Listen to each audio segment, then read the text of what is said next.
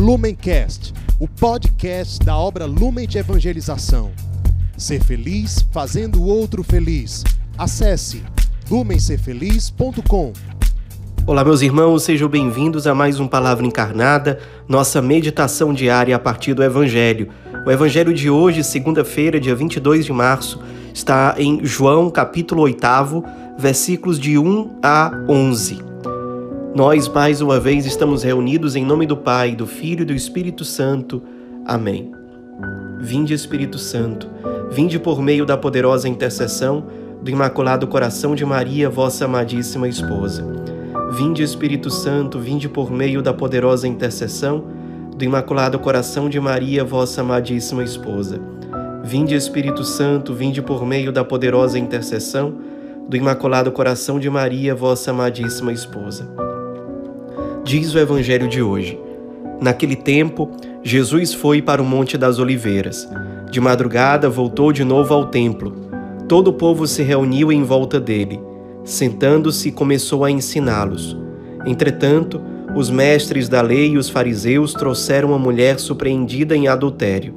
Levando-a para o meio deles, disseram a Jesus: Mestre, esta mulher foi surpreendida em flagrante adultério. Moisés, na lei, mandou apedrejar tais mulheres.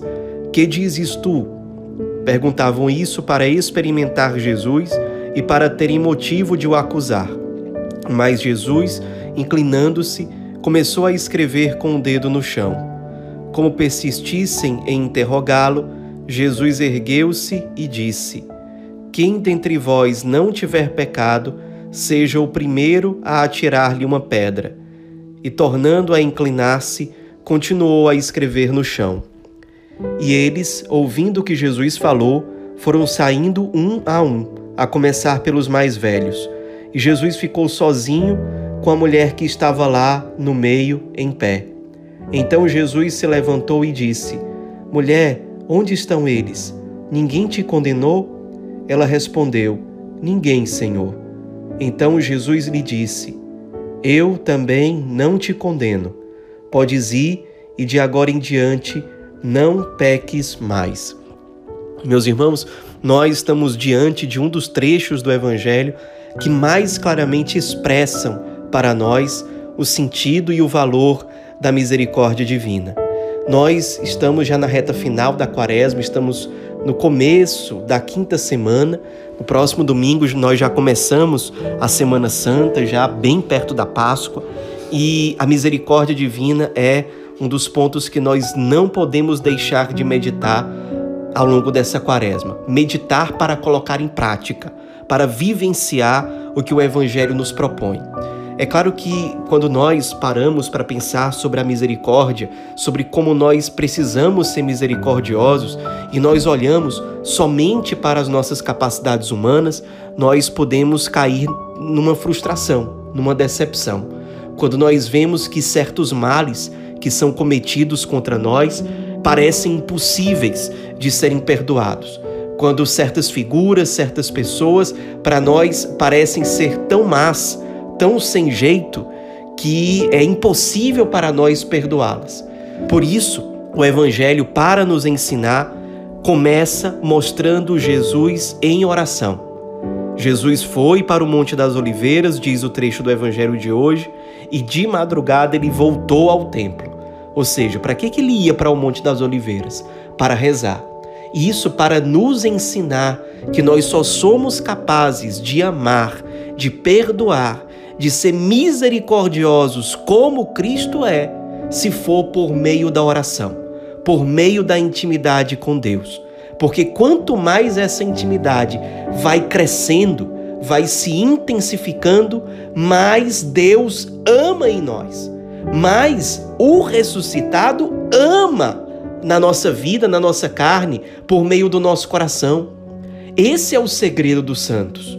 Esse é o segredo. É uma vida de intimidade com Deus. É essa intimidade que vai gradualmente dilatando o nosso coração para amar mais, mais, mais, para perdoar como Jesus crucificado nos perdoou no madeiro da cruz lá no Calvário. É por meio da oração, da intimidade com Deus, que nós vamos crescendo na caridade, que nós vamos crescendo na misericórdia.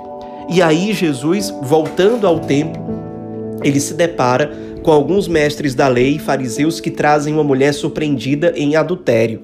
O Evangelho não diz que mulher era essa, mas o certo é que eles perguntam a Jesus se eles devem apedrejá-la, como dizia a lei de Moisés que deveria ser feito. E Jesus responde de uma forma desconcertante: Quem dentre vós não tiver pecado, seja o primeiro a atirar-lhe uma pedra. É interessante que Jesus, ao longo do trecho de hoje do Evangelho, ele se inclina duas vezes, uma no versículo 6 e outra no versículo 8. Isso dizem os padres da igreja para nos ensinar que antes de apontarmos os pecados dos outros, nós precisamos descer, precisamos nos inclinar, o que é um gesto de humildade, para examinar atentamente as nossas próprias faltas. Isso é Jesus nos ensinando a virtude da humildade. Em vez de sairmos por aí apontando os erros dos outros, muitas vezes julgando, muitas vezes difamando, muitas vezes falando mal dos irmãos por aí, em vez de nós fazermos isso, nós somos chamados a imitar Jesus, que se inclina no gesto de humildade, para depois dizer essa frase tão sábia que nós acabamos de dizer aqui. No fim dessa frase, claro, foram saindo um a um, a começar pelos mais velhos, ou seja, aqueles que já tinham mais sabedoria, mais experiência de vida, perceberam que não havia resposta, já foram saindo, os outros todos também, até que, como diz Santo Agostinho, apenas dois ficaram ali: a miserável e a misericórdia. O Senhor, ao final, diz Santo Agostinho, deu sentença de condenação contra o pecado, mas não contra a mulher. E por quê? Porque ser contra o pecado é ser a favor do pecador. Nós pecamos contra a caridade em relação a alguém quando nós somos omissos diante do pecado do outro. Quando nós poderíamos fazer algo para ajudar o irmão, sabemos que ele está se perdendo e não fazemos nada para ajudá-lo. Claro, se nós alertamos, conversamos, intercedemos pelo irmão e mesmo assim ele continua no pecado, é o mau exercício do livre-arbítrio dele. Nós não podemos responder por ele. Porém, aquilo que está ao nosso alcance, nós devemos fazer, porque isso é um ato de amor, de cuidado para com o outro. É alertá-lo. Isso, inclusive, é uma obra de misericórdia espiritual alertar os ignorantes acerca dos erros que eles estão cometendo, como ato de amor, de caridade, não para se colocar numa posição soberba, superior, querendo mandar na vida do outro, mas com profunda humildade, com profunda misericórdia diante do outro, nós alertarmos com caridade para o pecado que está certamente acabando com a vida, com a vida espiritual, com o coração, com a alma do nosso irmão. Por isso, guardemos isso no nosso coração. Ser contra o pecado é ser a favor do pecador. Jesus nos dá exemplo de humildade ao perdoar aquela mulher. Ele vai contra o pecado dela exatamente para ser a favor dela. Nos inspiremos. Será que nós muitas vezes também não somos rápidos para julgar o outro, para condenar o outro, seja quem for? Ou será que nós temos esse ato humilde de nos inclinar, de examinar as nossas próprias faltas e não sairmos por aí simplesmente difamando, caluniando, falando mal dos nossos irmãos.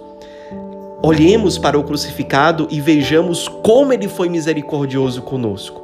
Como o coração de Cristo crucificado alcançou as nossas misérias. Ele que agiu daquela forma conosco, Será que não impele em nós, num movimento de gratidão, também que nós amemos como Ele nos amou? Perdoando, acolhendo, dando uma nova oportunidade, sem sermos indiferentes, mas também sem sermos soberbos. Vamos hoje parar diante desse trecho do Evangelho e meditar: o que estou fazendo com a misericórdia de Deus? Nós que já fomos perdoados tantas vezes, por exemplo, no sacramento da confissão, será que nós estamos agindo de forma digna com a misericórdia que nós recebemos? Ou será que nós estamos brincando com a misericórdia divina, sem abraçar um real processo de conversão? Como nós temos correspondido à misericórdia divina na nossa vida? Os santos, exatamente por compreenderem o valor e a profundidade da misericórdia que eles receberam, é que eles correspondem a essa misericórdia com a entrega total da própria vida. Por gratidão, por louvor. Isso é um coração pobre, livre e feliz, como nós dizemos no Numen. Guardemos essas palavras no nosso coração que a Virgem Maria, Mãe da Misericórdia, nos ajude a colocar em prática tudo isso. Ave Maria, cheia de graça, o Senhor é convosco.